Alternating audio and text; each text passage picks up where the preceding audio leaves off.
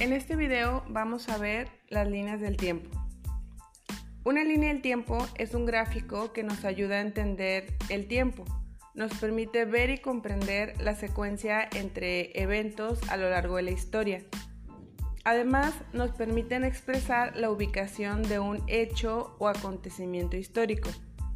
Visualizar el orden cronológico de diferentes acontecimientos, la duración de un determinado hecho y observar la conexión de hechos distintos.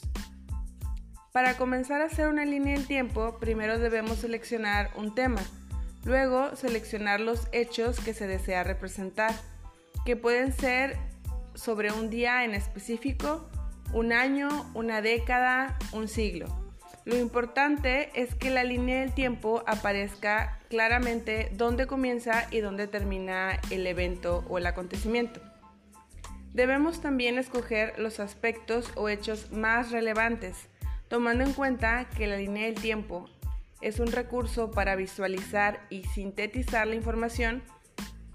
Lo más útil es elegir solo aquella información que sea pertinente para el tema.